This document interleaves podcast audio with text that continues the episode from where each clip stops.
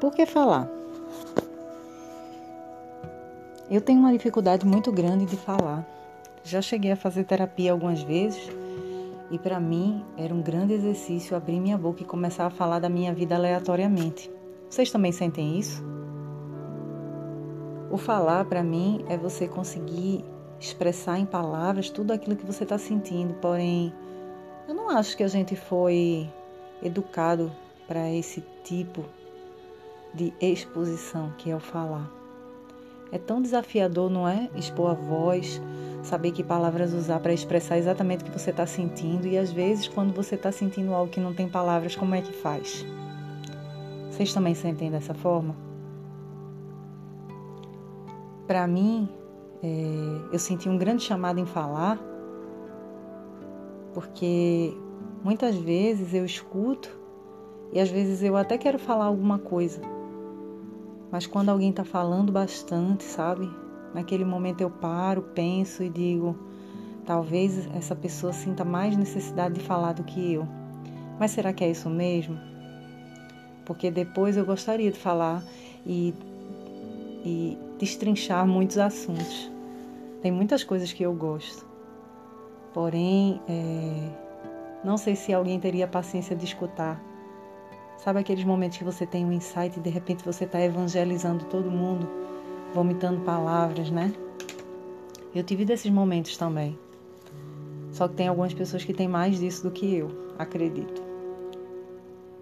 Mas eu acho que a gente precisa expor muitas coisas pela voz, né? A voz não foi nos dada à toa. E o que a boca não fala, o corpo expressa. Talvez seja por isso que meu corpo expresse tanto mas hoje eu sinto uma necessidade de falar sobre muitas coisas e eu acredito que a fala é uma, ela tem um grande poder de cura, né? Então a gente parar, analisar e criar a coragem de de repente expressar o que está sentindo sem expor raiva, sem agredir o outro e sem se agredir também. Eu fiz um curso de comunicação não violenta e a ideia assim que eu comecei a fazer ele era conseguir me comunicar com as pessoas sem ofendê-las. E eu percebi que, na verdade, muitas vezes quem estava mais ofendido era eu. E isso foi muito interessante. Porque às vezes você entra esperando uma coisa, numa expectativa, né? E quando você vê, você ganha um presente muito maior. E esse presente que eu ganhei foi maravilhoso porque eu descobri que muitas vezes existia um medo em mim de falar, com medo de, de magoar ou de agredir o outro, mas que na verdade o outro até poderia escutar o que eu estava falando, mas se eu usasse as palavras certas eu poderia expressar isso sem que o outro se sentisse agredido. E veja só que trabalho, né?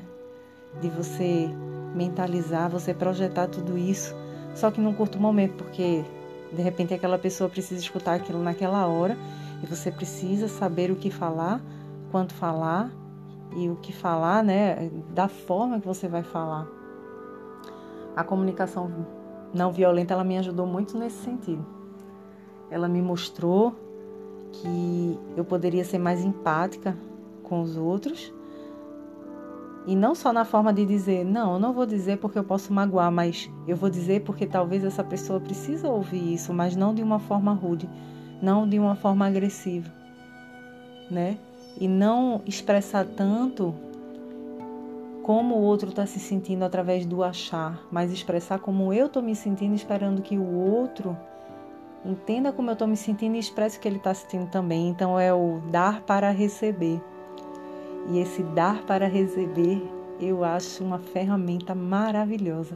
Eu acho uma ferramenta incrível você saber dar para receber, né? Não na forma egoística de você dizer eu só vou falar porque eu quero que ele fale, mas é você dar na mesma proporção de dizer, olha, nós somos iguais. Nós somos irmãos. Eu sinto igual a você. Eu tenho sentimentos, você também tem. Eu não sou perfeito e você também não. Eu te aceito do jeito que você é. Eu vejo você, você me vê e me aceita do jeito que eu sou. Isso não é maravilhoso?